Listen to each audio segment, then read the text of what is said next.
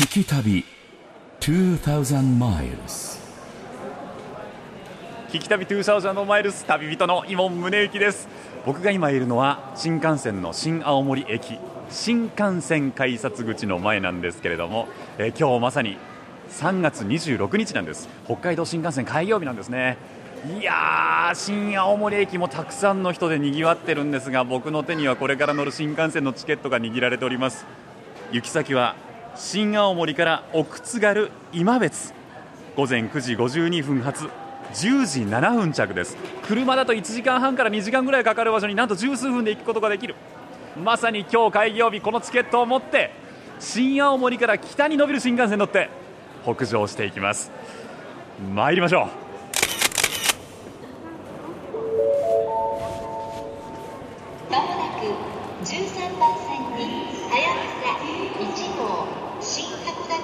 北斗行きが10両編成で参ります。危険ですから安全柵の内側でお待ちください。Your attention please. The Hayabusa 1 for 新函館北斗 will soon arrive at track 13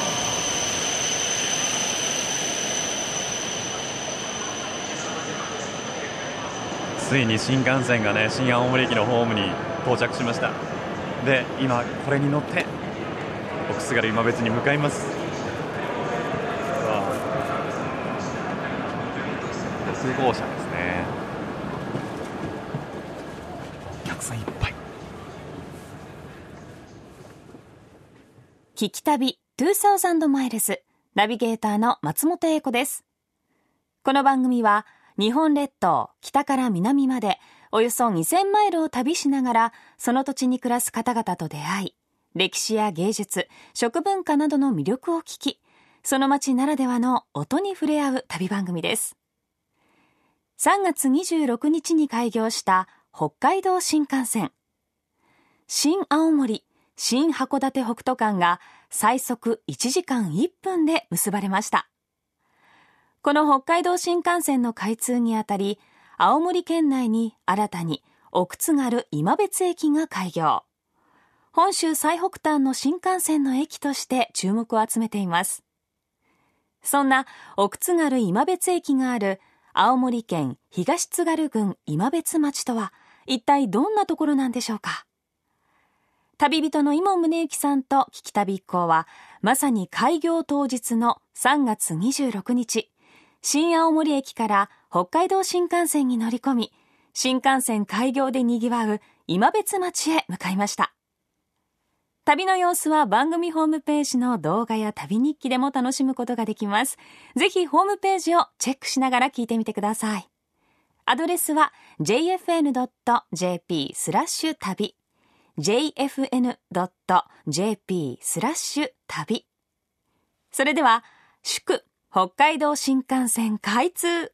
伊門奥津軽今別へ行くスタートです。聞き旅。2000 miles 聞き旅2000マイルズ祝北海道新幹線開通。伊門奥津軽今別へ行く2005年に工事の実施計画が認可されてからおよそ11年先月3月26日に開通した北海道新幹線。新青森新函館北斗間のおよそ150キロが開通したことで北海道から九州までが新幹線でつながることになりました。しかしこの北海道新幹線の開業を語る際本州と北海道を結ぶ青函トンネルの歴史を避けて通ることはできません。はじめに地質調査が始まったのが1946年。戦後すぐのことでした。その後1964年北海道側から掘削が開始。1971年からは本工事が始まり世界でも前例のない難工事を経て1987年青函トンネルが完成。全長 53.85km 交通機関用としては世界一の長さを誇る海底トンネルとなりましたこの青函トンネル、将来新幹線が走れるようにと設計されていたわけですから、北海道新幹線の開業は青函トンネルの建設に関わった方々、地域の方々の夢がたくさん詰まっていると言っても過言ではありません。そして北海道新幹線開業に合わせて青函トンネルの本州側の出入り口がある今別町に新たな新幹線の駅奥津軽今別駅が誕生しました。ただいまより北海道新幹線奥津軽今別駅開業式典を執り行いたいと存じます。今別町町長安倍義治様よりご祝辞を頂戴いたします。ここ奥津軽今別駅は本州最北端の域であるとともに北海道側からの本州の玄関口でもあります。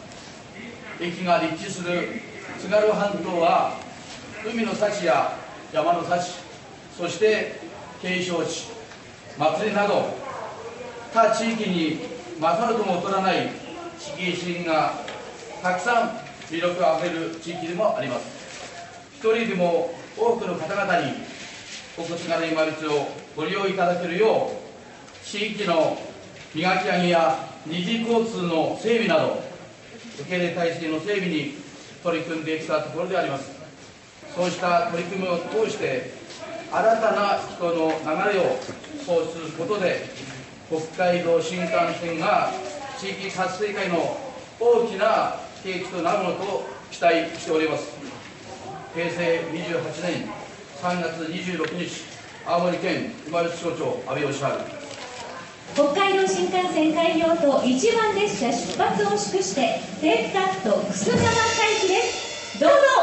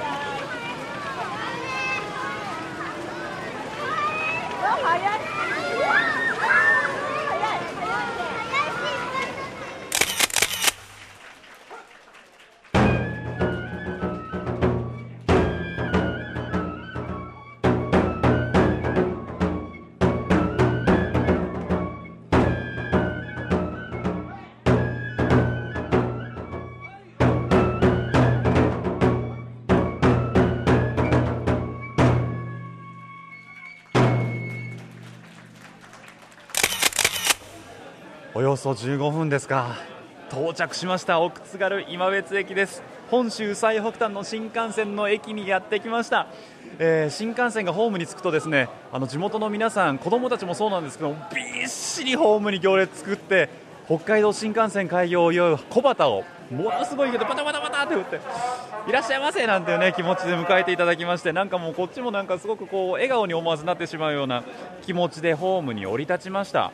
で階段を上ってくるとですね上で今別町の伝統芸能の荒間を披露していて、まあ、今日は新幹線の開業日ということもありましてこう新幹線が到着するたびにこう地元の皆さんでこの荒間祭り踊りを披露しているこの勇壮な、ね、踊りもものすごく見応えがあってついつい見入ってしまうんですけれどもそれだけじゃないんです。見どころ駅にたくさんありましてね今別のあの駅のこの改札の本当に奥なんですけれども面ガラス張り。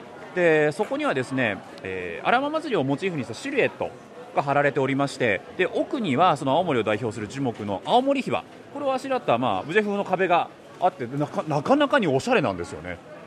でこれをちょっと見ながらね改札を抜けていよいよ今別の街に降りていくという形になります。今日はさすが新幹線開業日でね本当に年齢層も幅広くもう老いも若きもたくさんの人でこの奥津軽今別駅にぎわっております。ちょっとあの駅の外にも出てみましょうか。早速向かいましょう。北海道新幹線の開業日当日に新青森駅から奥津軽今別駅までの一駅およそ15分の旅を体験したイモンさん。15分ですからね本当にあっという間ですよね。駅のホームには北海道新幹線を歓迎する大勢の人たちが小旗を振りながら出迎えてくれたそうです。ホームに響く子供たちの声も興奮気味でしたよね。駅構内や駅前の広場では今別の郷土芸能アラマや津軽よさこいの演舞が披露されたり多くの方々で賑わっていたようです。松本英子がお送りしている聞き旅2000マイルズ。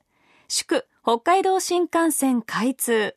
伊門奥津軽今別へ行く。さあまずは今別町がどんなところなのかを知るために奥津軽今別駅のすぐ隣にあります道の駅今別半島プラザアスクルへとお邪魔しました。聞き旅2000 miles えーさあここで道の駅今別の駅長の山田元江さんにお話をお伺いしていきます。新幹線開業日ということではい、どうですかにぎわいは。いかがでした、えー昨年の4月の24日にこちらの方でリニューアルオープンして、ええ。えーもうほぼ1年経ったんですけども今回の人の入りというのは初めての経験ですね。今まで経験したことのないお客様がおいでになりました、ちょっと駅長もい。い,、い、い意味でのいい疲れが。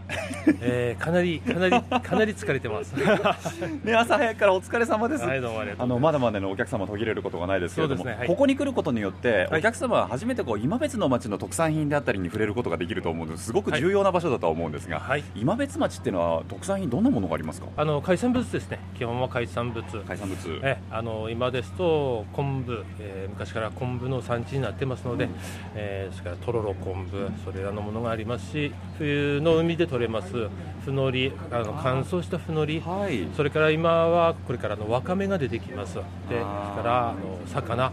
今あの定置網とかで取れる魚も今これから入ってきますので、ええ。今日朝はヤリイカとかそれからあのいいですね。えーそれからマスですね。桜マス。あはい。それが入ってたんですけどもすぐ売り切れてしまったので今はちょっとないんです売り切れてないんですけども、えー4月これから、えーもうちょっと暖かくなれば、ええ。ー山菜。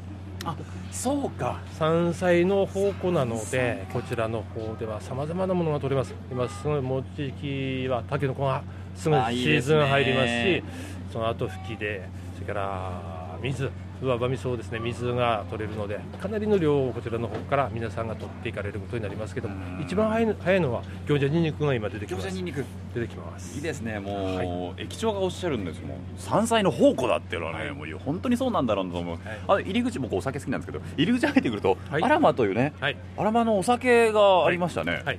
えー、と地元の郷土芸能でアラマとえ。えいうのがあってですね、それにちなんで関連商品としてお菓子ですとかさまざまなグッズの中でお酒、えー提携していただいてます。あの六花酒造さんの方に提携していただいてあのアラマという、えーお酒を、えー昨年からですねこちらの方で出して町内の販売しております。入り口で試飲されてましてかなりの皆さんがこうおっなんて言いながら。そうですね、えー、辛口本醸造とか辛口とかもございますので、ええそちらの方はかなり皆さんがあお気に召して、えー購入お求めいただいているとということであの道の駅の中にはレストランも併設されてますのでね、はい。本当になんかこうこちらの奥津軽今別に来た人たちがはい。足を止めてゆっくりできる一つの場所としては重要な場所ですね、そうですね、えー今日もあの多くの、えーお客様においでになってもらってましたけどもレストランの方では、えー今別牛限定実食なんですけどもステーキの方も出てしまいましたし焼肉定食の方も出てしまいましたしその他牛か。はい。その他はあのイノシシボタン鍋定食もございます。あいいですねいいですね。そちらの方も今日は完売ということで 12時前にお昼前にはもう出てしまってですねまあ、これからまたねあの暖かくなってはい。いいシーズン、そしてはいその後にはね夏休みなんていうシーズンもありますので、はい。たくさんの方に今別のいいところをここで見つけていってほしいですね。そうですね、ここにまず降り立っていただいて、ここからまたさまざまな出発点として、津軽半島を巡ってもいただいてもいいですし、県南の方に足を止めてえー進めてもいいですし、下北半島、それからまた北海道の方まで、まあ、起発着の場所として使っていただければと思っています。体壊さないようにしてくださいね。はい、ありがとうございます。いや本当にありがとうございましたお忙しいところ、はいえーお話をお伺いしたのは道の駅今別駅長の山田元恵さんでしたありがとうございました、ありがとうございました。どうも。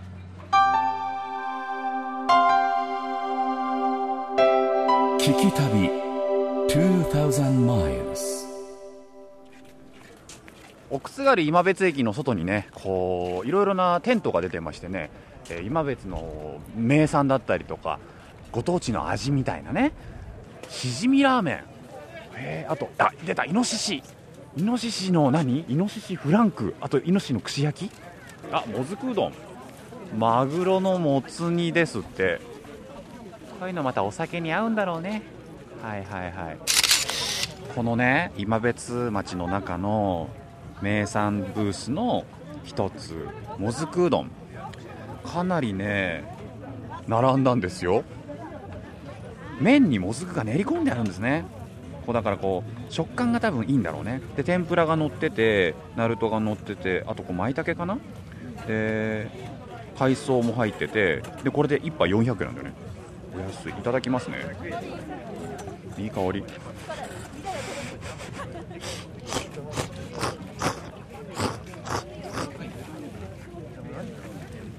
つるっつるね。あとねこのスープがほんのり甘くてあとこれやっぱ海藻あだだし出てるねこれスープに。かなり。横にそのもずくも一緒に入っててもずくのうどんともずく両方楽しめるって一緒に食べてみよ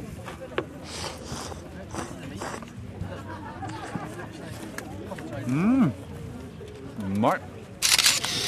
なんか今別はイノシシを飼育しているところがあるっていうね話を聞いてあのブースの中にあるんですよ。イノシシの串焼きとねイノシシのフランクを売っているところがあったのでちょっと買ってしまいました。美味しそうだったんで。あの見た目はなんかこう豚串に近いね見た目してるんですけど串焼きの方。ちょっといただきます。かなり油の量も多いんですけどね。いただきます。うん。甘辛いちょっとタレがついてるんだけど臭みが本当にない。美味しい豚肉を食べてる感じ。油も甘いし。あでも歯ごたえがやっぱりちょっとこうイノシシの肉っていう感じはするけど上手に作ってるな。美味しい。とっても。でこのフランクちょっと気になりますよね。フランクフルト。僕の人差し指よりも関節2個分ぐらい大きいんですけど太さもかなりあってですね。ちょっといただいてみます。うん。これは香りが最高ですね。串焼きよりももっとやっぱり味がギュッとしてて。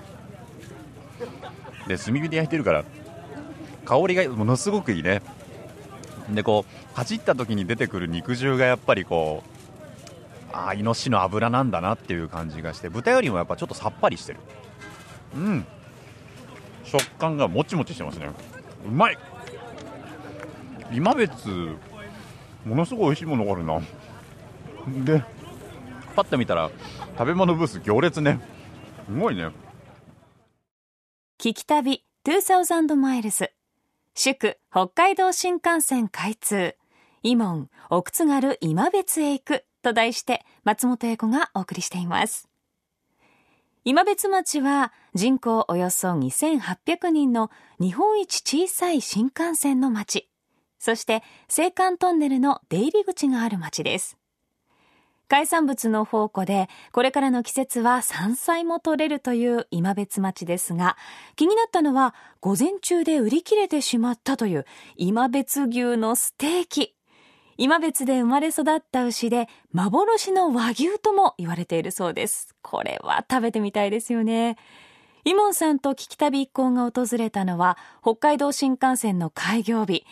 大盛況のために残念ながらレストランでの食事はできませんでしたが駅前の名産品が食べられるブースでもずくうどんそしてイノシシ肉の串焼きとフランクフルトをゲットできました。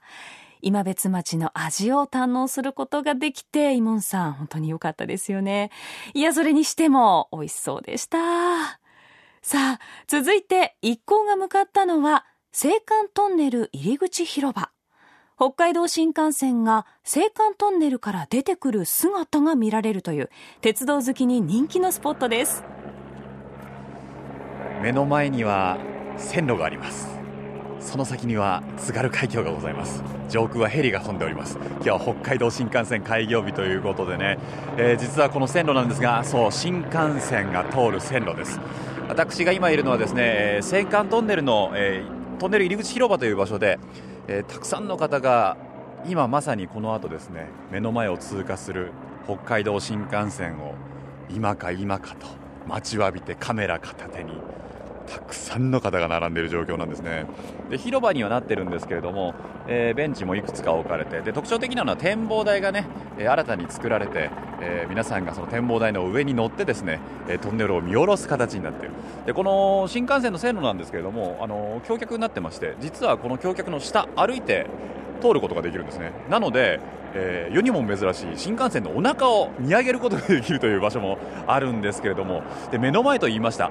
線路ね距離にするとね多分15メートル20メートルぐらいかな。かなり近いところにあるんですよ、えーなので、えー結構な迫力があるんじゃないかという感じがします。この後通ってくるのは北海道側から本州に向かってくるので、えー私向かって左手ですね。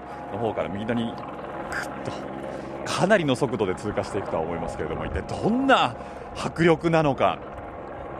いやー北海道新幹線たくさんの方の夢を乗せてね走ってるわけですからそして青函トンネルこちらあの実は戦後間もない1946年に、えー津軽海峡の下トンネル掘れないかということで地質調査が始まったのが1946年ということでそこから夢は始まってるんですよね。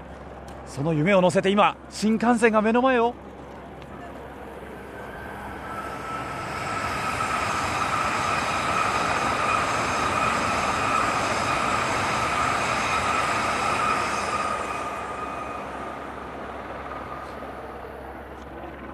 そんなに音しなかったですね。割とこうヒューッとねそんなにこう速いスピードでもなくて音も割とね皆さん分かると思いますけどそんなにというかほとんどししないというか静かにとでも目の前をね間違いなく北海道新幹線が青函トンネル函館側からねトンネルを抜けてこの本州にやってきたということで、えー上空で、えー絵を押さえていたであろうヘリ去っていきました。青函トンネル広場の入り口から私今宗行がお伝えいたしました。最後はちょっとレポーター風。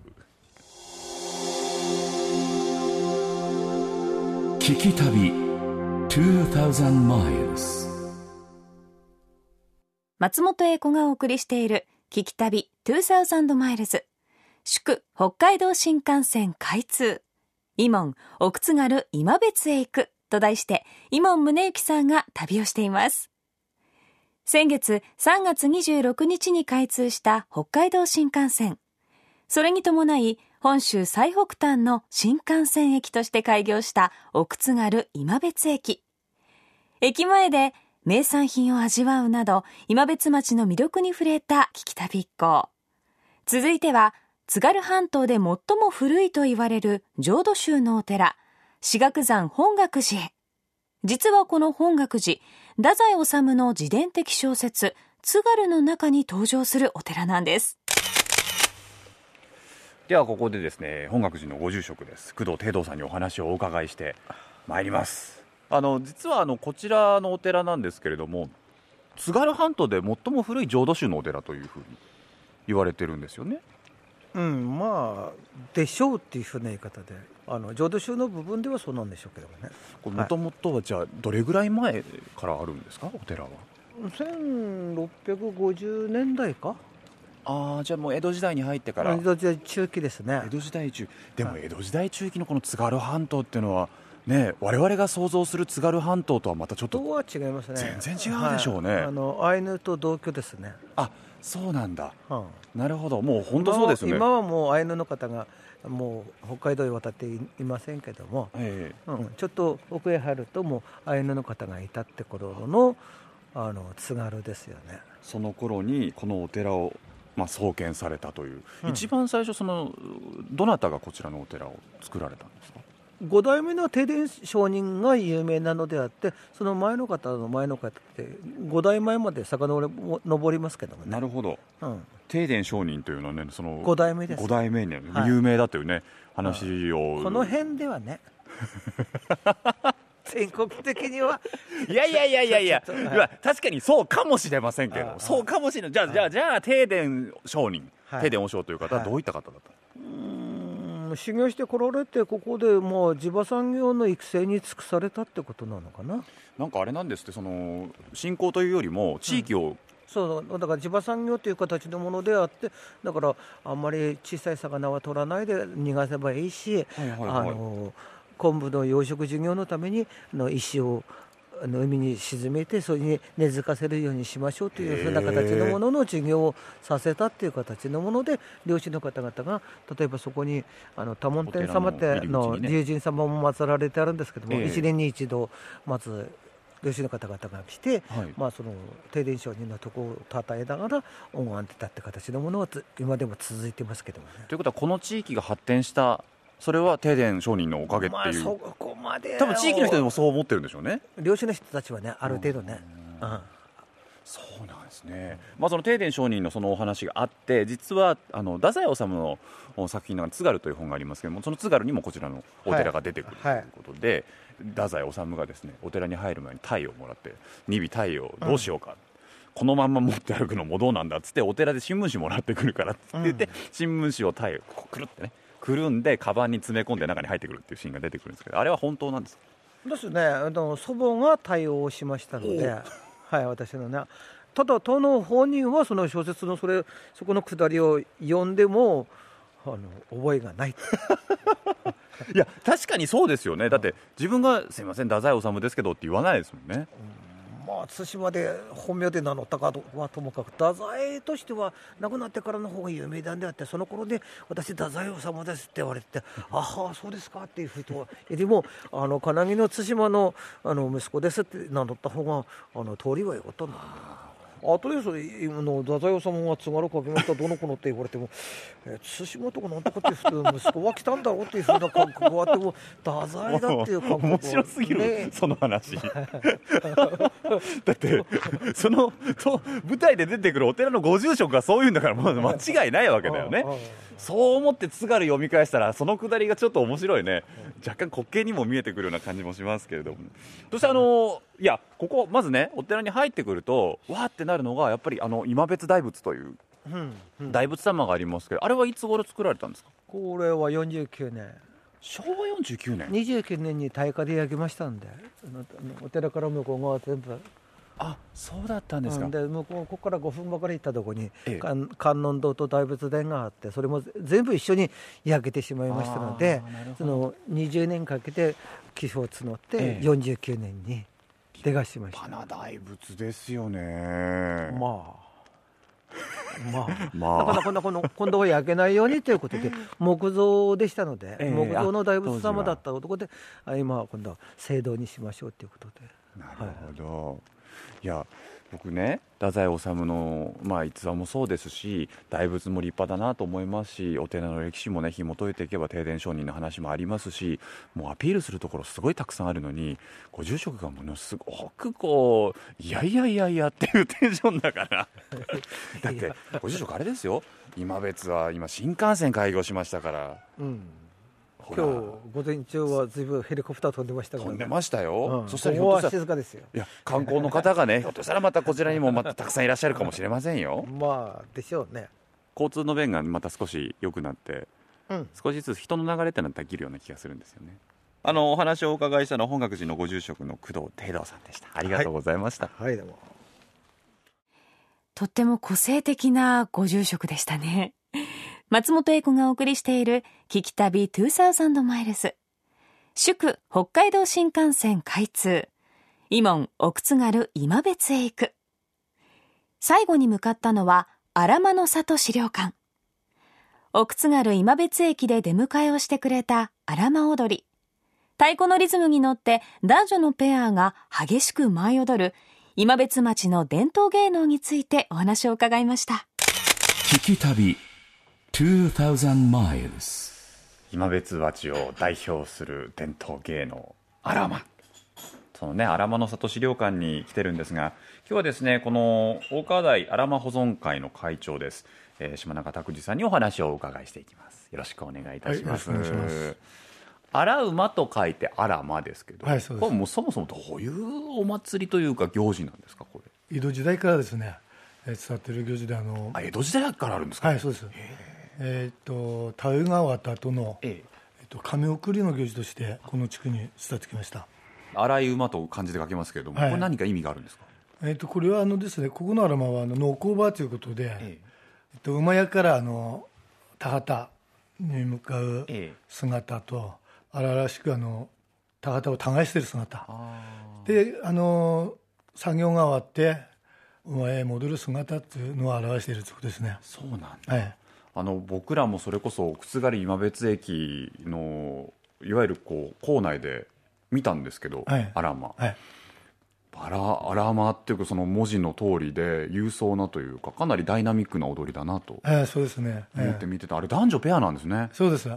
手綱を取ってですね、ええ。あの女の人が手綱取りで男が荒間をの衣装付きでやるとということはもうあれだ。今別の男たちはずっと女の人にこう手綱つけられて。そうですそうです。あの引っ張られてますね。引っ張られてるような感じなんですね、はいはいはい。あとすごい気になってたんですけどあの、このペアリングっていうのはどういうふうにして決まるんですか？男女のペアは。あのまあ前はですね、ええ。あの青年団がやあのやってた頃はですね好きな人タイプ自分のあの思いをちょっとちょっされてる人。と会長、そういうあの あの人と跳ねたくて。でまあそれであの結ばれたカップルがこの地区には何組もありますよ。あもうそれこそ江戸時代から続くわけですから、ええそうです。いつからねその自分が好きな人を相手にしたかっていうのはあれですけれども、ええ。えかなりじゃあカップルが生まれてるわけですね。生まれてますね。ちょっともう穏やかではいられないっていうリスナーさんも結構いるんじゃないかなって。私も僕もなんていうね方もいらっしゃるかもしれない。ですからあの縁結びの祭りだというふうにも最近は言われてるんですよね。なるほど、はい。そうか、はあれ今僕らがいるのはですね実はその大川台小学校というねかつて、えー小学校だった場所校舎の一室。もうここ昔は職員室だった場所ですかね室ですね。はい。今なんかこう軽食を取るはい。喫茶ところになってるんですけども、はい。その棚にいろいろねあのー新聞の記事だったりとかいろいろなものも飾られてるんですが「あらまに青春をかける若者の恋愛物語」っていう本がね、はい。一冊ありまして、これはひょっとしてそういうあれですか、そうです。あの今別出身の方でええ。あの青春恋愛物語をあのあら。書いたんですよね、あらまあって言っちゃいそうになっちゃったけども、ええ。あの安倍誠也さんっていう方ですね、ええ今別出身なんです。帯に書かれてますけど、はいえー手に汗握る恋愛物語っていうのは 手に汗握るっていうのは手綱も握ってますけどもね、はい。郷土芸のアラマを通して恋人であった若い二人はアラマ交流に来た東京の女子大生の出現で舞台はあらぬ方向へ 今別町出身の安倍文学が花開く。恋の思いと今別町の風景が随所に織り込まれる青春の津軽海峡。恋の結末は答えは同書の中にうまい。買う。これもうだってもう帯のここがもう入り口がこれもうざわざわしますもんね、どう出てくんなよ女子大生なんて思いながらいやちょっと気になりますけれどもね。でもこの小学校をこのアラマの里の資料館にしたっていうのも何かその経緯はあったんですか？あそうですね。あの私がですね、ええ。この学校に入学したのが小学校1年生ですね。卒業生ですね。ええそそうです。その時に立った学校なんですよちょうど。でペンキ塗り立てで、はいはいまあ、50年前ですね。で、まあ、ここの学校があの地区のあのこの岡田地区のええまだよりどころでもあったんですよね。それがあの今あの少子高齢化で4個あった学校が統合しちゃったんですね。あ16年前にね。そうなんですか。16年前に。はいで管理してなければ朽ちてしまうと、そうですよでねまあ、それをちょっとあの思い入れがあった学校ですから、なんとか少しでも長く残していきたいっていうのが始まりでアラマ保存会であの太鼓とか衣装をここに持ってくればうん。誰か来ると。でそうすればあの風も入って光も入ってまあいくらかでも長持ちするんじゃないかっていうのがきっかけなんですね、はいはい基本アラマっていうのは笛と太鼓ですよね。そうです、ええ、フィット太鼓です。あの特に歌とかっていうのはないんですね。ないですね、えじゃあ昔からそのリズムとメロディーだけで踊ってたという。でね。ぶたとともにやられていますからあのラセララセラっていう掛け声をかけてるってことですねあれずーっとあの太鼓のリズム聞いてるとこうなんかこう吸い込まれていくような気持ちになりますねもう踊り出したくなるというかはい、そうですね。でですから、この辺の人たちもあのこの太鼓とか、その音を聞けば、黙っていられなくて、あの祭りに参加するというふうな、あので伝統芸能です。まさに血が騒ぐとはいい、そうですね。せっかくですからね会長にお伺いしたいんですが、はい。アラマの改めてなんですが魅力っていうのは？そうですね。あの、まあ、あの、男女ペアで跳ねてですね、ペアでやることはまあ他ではなかなかないと。であとはあの馬の荒々しさといいますか華やかさ。でそのいうそんな姿に一番惚れ込んでますね、はい、新幹線開業ですからね、ますますこうね、お祭り自体にも注目が集まるんじゃないかなと思いますけど、そうですね。あの今年も8月の初旬に荒祭りがありますので新幹線も開業したんでいろんな人が来て賑わうなると思いますね、はい。いやーもう本当にそれをお祈りするばかりですけれども、い、や今日はお忙しいところ本当にお時間いただいてありがとうございました。ありがとうございました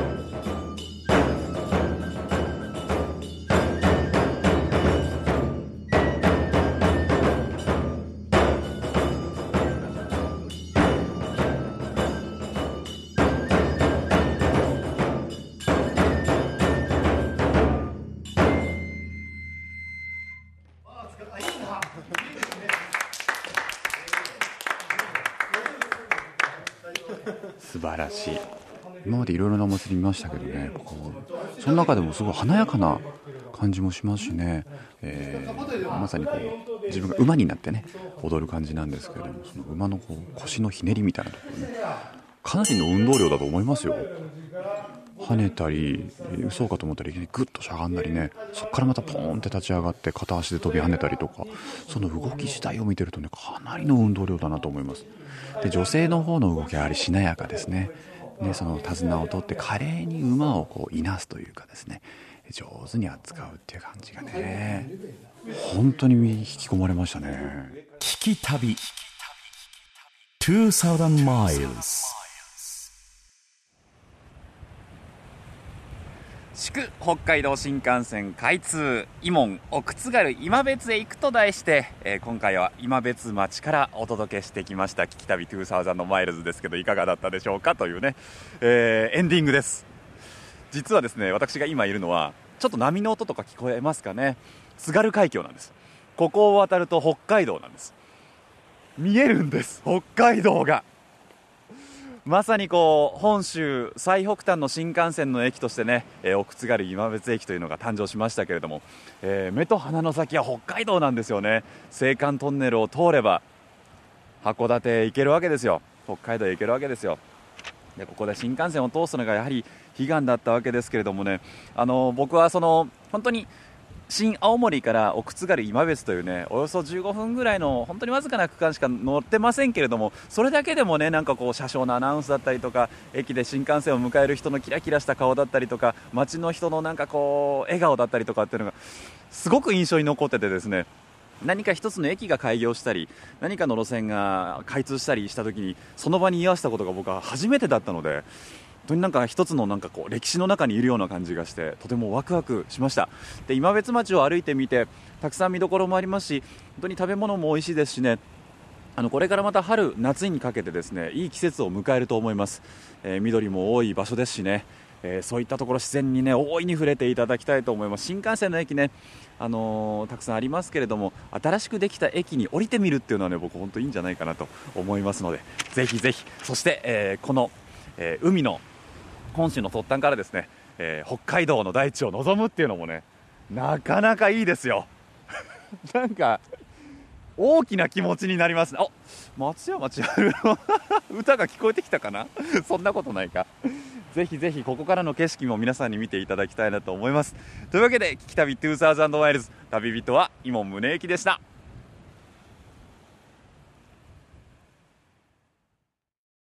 聞き旅2000マイルズ。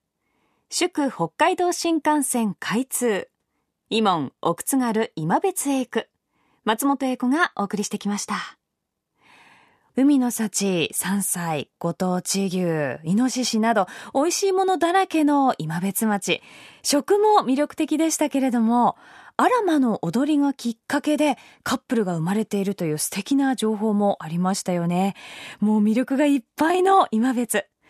北海道新幹線の開通で、北海道からももちろんですけれども、本州のあちこちからも行きやすくなっていると思いますので、奥津軽今別の駅を降りて、ゆっくりと旅してみてはいかがでしょうか。今回のイモンさんの旅の様子は番組ホームページの動画や旅日記でも楽しむことができます。アドレスは jfn.jp スラッシュ旅 jfn.jp スラッシュ旅です。また放送終了後は、ポッドキャストでも配信をしていますので、ぜひチェックしてみてください。聞き旅2000マイルズ。ナビゲーターは松本英子でした。